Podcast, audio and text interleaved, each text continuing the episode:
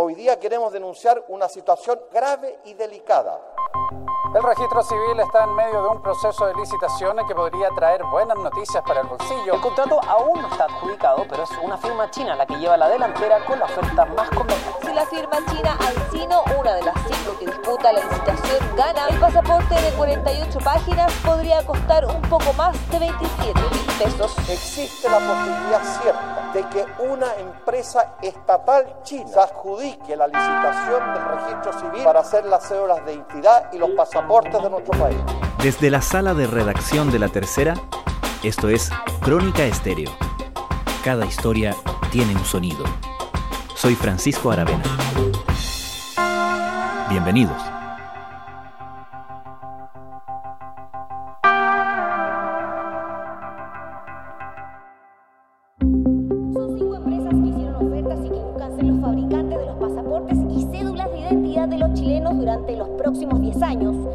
Proceso de licitación para la fabricación de los nuevos pasaportes y documentos de identidad, un aspecto fue modificado en las bases en relación a las licitaciones anteriores.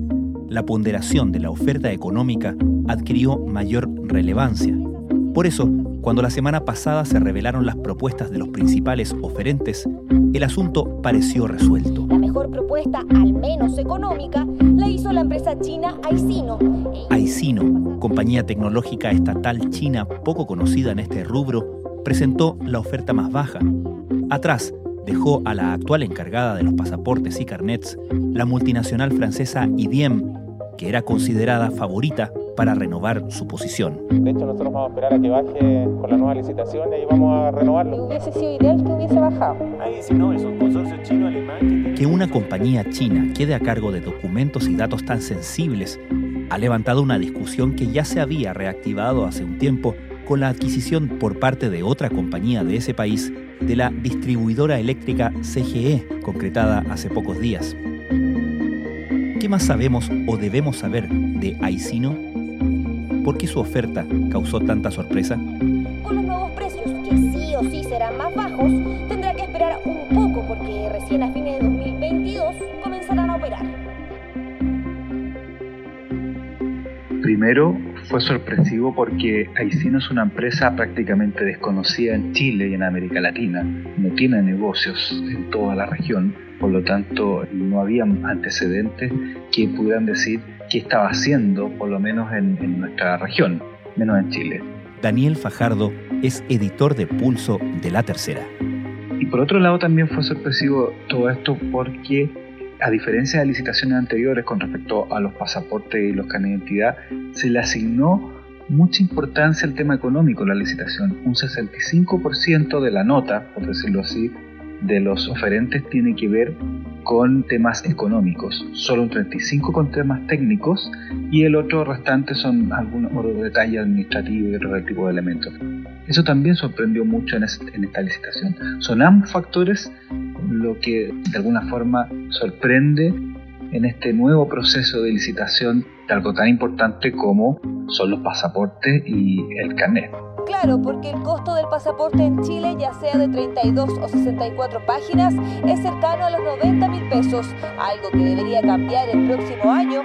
Tras una nueva licitación, el precio podría caer en más de la mitad. Si la firma china Aicino, una de las cinco que disputa la licitación, gana, el pasaporte de 48 páginas podría costar un poco más de 27 mil pesos.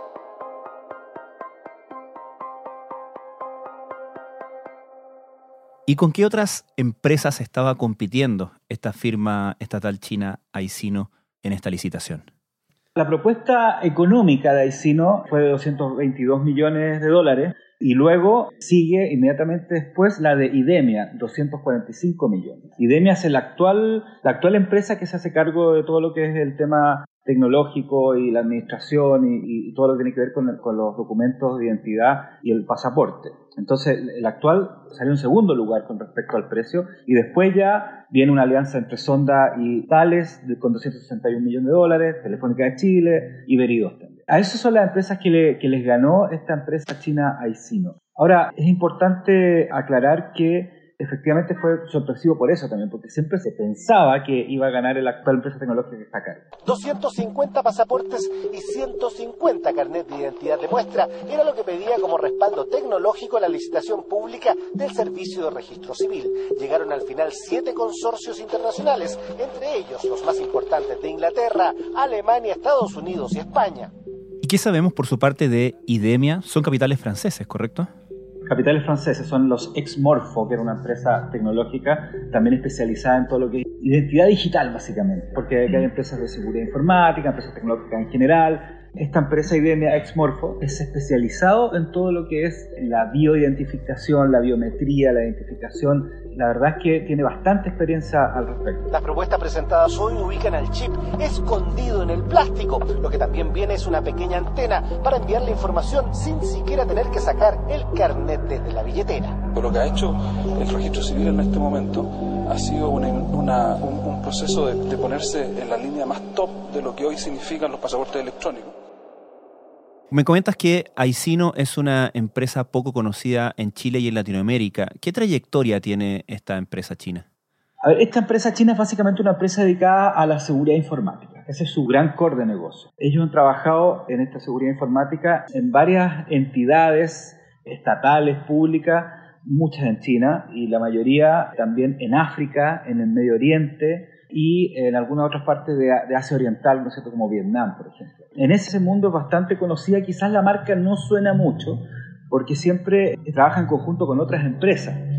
En el occidente, por decirlo así, básicamente no hay mucha experiencia de IC, ¿no? Algunas cosas en Rusia, en Bielorrusia, pero lo que es Europa y todo el continente americano hay cero experiencia. De hecho, ellos siempre han dicho que, y lo dijeron en una entrevista que hicimos en Pulso el año pasado, que la llegada a Chile significa también un desembarco para cubrir el resto de Latinoamérica. No han explicado exactamente cuál es la hoja de ruta de ese plan, pero sí tienen un foco que, es súper importante. A ver, las empresas chinas generalmente tienen que darse a conocer en el mundo occidental, especialmente, por ejemplo, en América, cuando no son muy conocidas.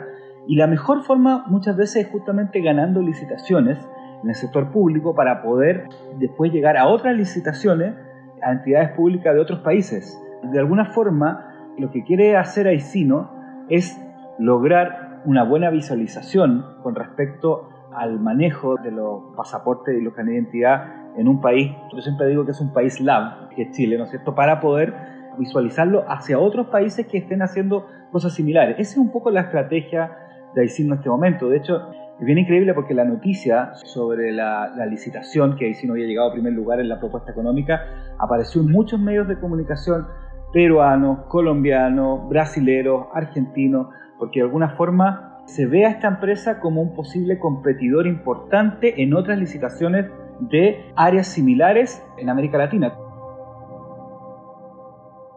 ¿Sabemos por qué en las bases de esta licitación se dio mayor preponderancia al tema de los costos, al tema de la oferta económica de los postulantes a la licitación?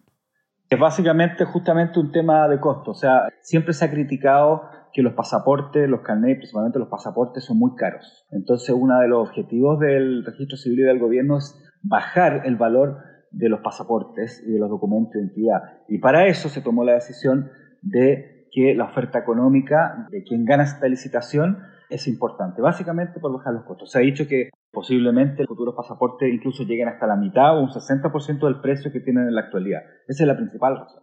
¿Y sabemos si los otros oferentes también bajaban sus precios en, en función de este objetivo? Bueno, la propuesta de la actual empresa que está a cargo es menor a lo que se pensaba en un principio. Y fíjate que la mayoría de, de los oferentes tampoco es que hayan tenido grandes diferencias con el primero. Todos bajaron los costos y efectivamente son costos bastante menores a lo que eran las licitaciones anteriores, tomando en cuenta varios factores, digamos. Acá hay un tema de seguridad informática importante, pero también los costos de la seguridad informática, los costos de la computación han bajado y eso ha permitido también bajar toda la propuesta. Obviamente aquí, cuando hablamos particularmente de pasaporte, estamos hablando de una herramienta que no solamente tiene que ser validada por el Estado que los emite, sino también en los estados que los reciben. Y hay un punto sensible ahí, sobre todo en los últimos años, que tiene que ver con la relación con Estados Unidos. Estados Unidos que es bastante exigente a la hora de los pasaportes, por ejemplo, de los países con los que tiene convenios como el Visa Waiver. ¿Sabemos si Estados Unidos puede manifestar o puede ejercer alguna presión o manifestar alguna preocupación al ver a China o una empresa china posicionada en este rubro?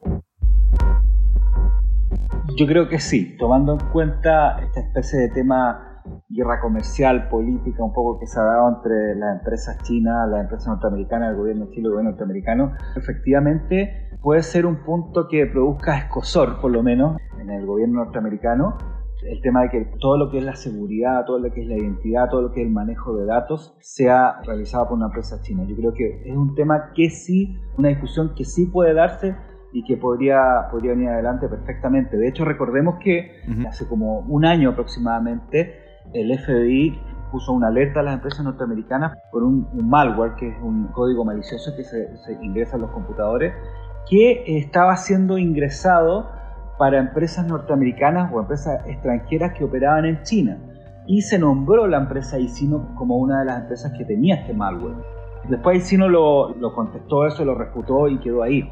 Pero hay un antecedente que podría abrir una discusión más fuerte con respecto a esto y puede que más adelante veamos que haya también una alerta, quizás no una prohibición, pero una alerta del gobierno norteamericano a los pasajes que estén hechos con tecnología china. Esto es parte justamente de esta guerra comercial y geopolítica.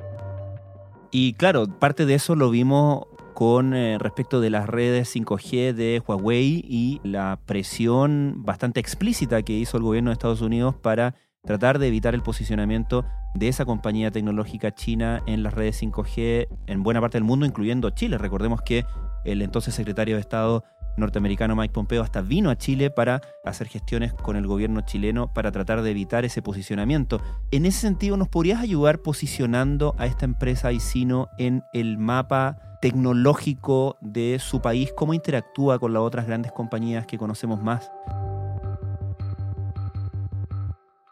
Sí, nosotros hicimos una investigación y llegamos a la conclusión, o sea, lo vimos finalmente, de que Aicino es una empresa tecnológica que es parte de un grupo de empresas que finalmente tiene como empresa madre a CASIC, que es eh, China Aerospace Science and Industry Corporation Limited, que es básicamente la empresa aeronáutica del gobierno chino que se dedica a, un montón de materias relacionadas a la ciencia, a la tecnología, que tiene varias patas, digamos, y una de esas patas es una empresa que se llama Aicino. Aicino es una empresa abierta a la bolsa, a la bolsa de Shanghái pero el controlador principal es el Estado, que es la Agencia Aeroespacial de Ciencia e Industria de, China.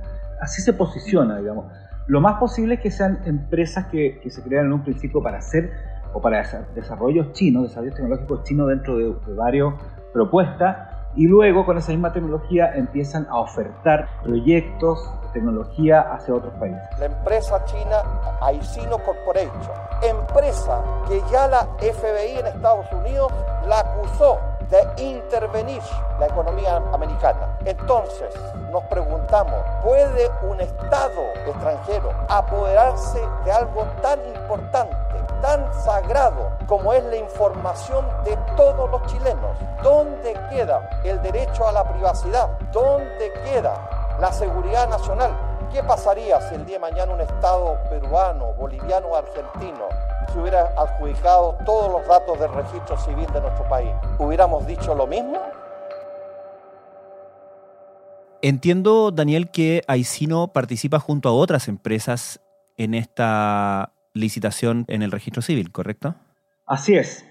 Participa eh, con cuatro empresas. De esas cuatro empresas, tres empresas son chinas, que son empresas que se dedican a, a ciertas tecnologías específicas. Y además trabaja con una empresa alemana que es la encargada de todo lo que es, por decirlo así, imprimir los documentos es una de las, dos o tres empresas en el mundo que se dedica a esto, que es la empresa que trabajó con la empresa anterior que ganó la licitación, haciendo lo mismo, pero al poco tiempo después se retiró. Las razones de por qué se retiró no lo sabemos bien, pero es una empresa que ya tiene experiencia en la impresión de documentos, una empresa alemana que no tiene relación con, el gobierno chino ni con China, que estaría también participando en este grupo de, empresas que van a la licitación liderados por ICIN. El próximo paso es la adjudicación que va a ser el próximo 6 de octubre. Ahí se va, van a conocer los ganadores. Luego el 19 de noviembre es la fecha que se va a hacer el contrato con la empresa ganadora y esto debería empezar a correr, a operar en diciembre del 2022, en un mundo que ojalá ya no tenga pandemia y podamos viajar.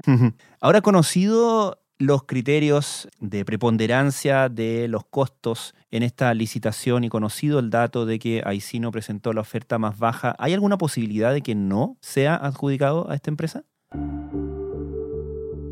A ver, difícil que no sea adjudicado la empresa tomando en cuenta el porcentaje de importancia que tiene que ver el tema económico. Podría no ser adjudicado porque hay una, haya presiones políticas, ¿no es cierto? Porque hay una discusión política en la cual se sienta que pueda ser riesgoso, pero por lo general, en términos tecnológicos, generalmente las licitaciones en Chile se van por las cosas técnicas, por las cosas de precio y no tanto por el tema político, a pesar de las influencias que hay. Y esa es la ventaja que ha tenido Chile siempre. O sea, Chile puede ser una empresa china, puede ser una empresa norteamericana, puede ser una empresa europea, y el tema político no influye tanto. Y lo vemos, o sea, lo vemos en la red 5G, lo vemos en un montón de cosas más. Hoy en día, por ejemplo, en el caso de 5G, claro, uno puede decir de una empresa china, que se va, pero todos los operadores trabajan prácticamente con tecnología Huawei hoy en día, ¿ah? por darte un ejemplo. Entonces, de alguna forma somos bien ascéticos en Chile para, para el tema de, elegir el ganador. Lo que podría pasar también es que las empresas que están perdiendo o que pierdan definitivamente interpongan alguna demanda, algún recurso judicial como pasó la vez anterior y que atrasó todo esto y ahí se empantana el tema un poco y finalmente haya que ir a otra licitación. Pero la verdad que yo creo que no va a pasar eso. Hemos trabajado con el fin de lograr el objetivo encomendado por el presidente y el ministro de Justicia y Derechos Humanos, que es bajar sustantivamente el valor de los pasaportes y cédulas de identidad, manteniendo los estándares de calidad. Daniel Fajardo, muchas gracias. Gracias a ti, muy bien. Aicino ofertó un valor de poco más de 2.000 pesos para chilenos y extranjeros si todos los documentos de la firma china están en regla y gana la licitación. El contrato debería comenzar a regir en diciembre de 2020.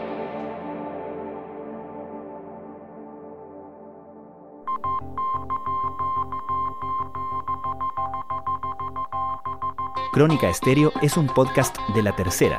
La producción es de Rodrigo Álvarez y la edición de quien les habla, Francisco Aravena. La postproducción de audio es de Michel Pobletti. Nuestro tema principal es Hawaiian Silky de Sola Rosa gentileza de Way Up Records. Nos encontramos pronto en una nueva edición de Crónica Estéreo.